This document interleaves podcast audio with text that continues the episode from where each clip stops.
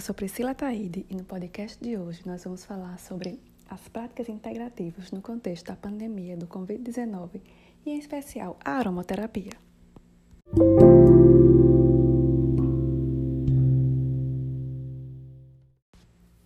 Essas práticas elas visam melhorar a qualidade de vida de pacientes, familiares e profissionais, buscando auxiliar os que tanto sofrem com os efeitos de estresse causado pela pandemia e também buscando resultados no autocuidado e equilíbrio emocional das pessoas que estão em isolamento. As práticas integrativas, elas surgem como uma opção complementar ao tratamento, podendo ser realizada de forma remota.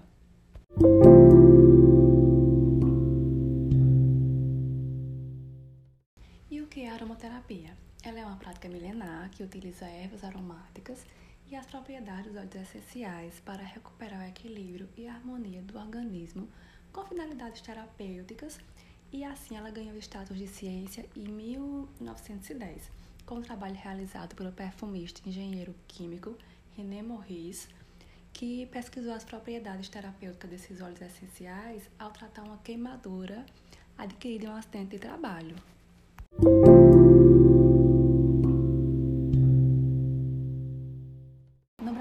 Foi inserida no Sistema Único de Saúde, o SUS, por meio da Portaria 702, de 21 de março de 2018. A aromaterapia compõe um rol de 29 modalidades terapêuticas institucionalizadas com a Política Nacional de Práticas Integrativas e Complementares.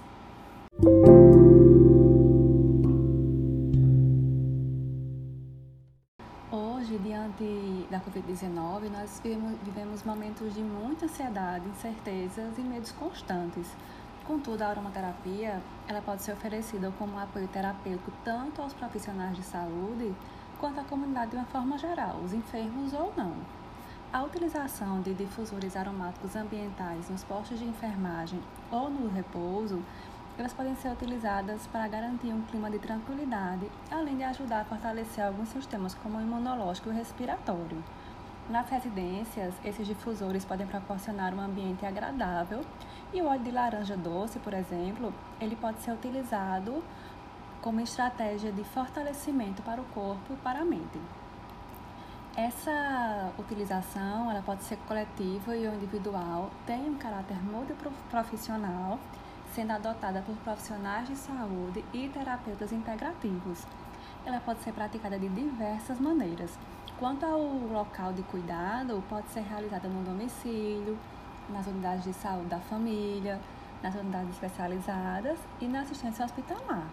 Quanto à forma, pode ser por inalação, massagens, compressas, escaldapés, associadas a outras terapias naturais, como a terapia floral ou ainda dentro de outras modalidades, como na medicina tradicional chinesa, além de auxiliar nas práticas físicas, psíquicas e espirituais.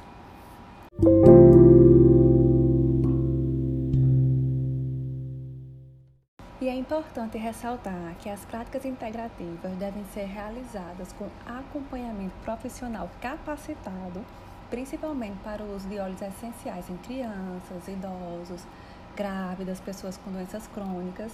E essas práticas não substituem o tratamento convencional, e até o momento não existe a indicação expressa de uma terapia farmacológica específica. Também não existem evidências científicas que as práticas integrativas possam ser utilizadas para o tratamento da doença.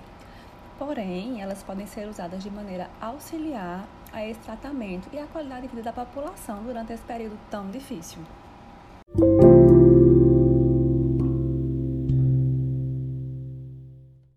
Esse foi o nosso podcast de hoje e obrigada pela atenção de todos.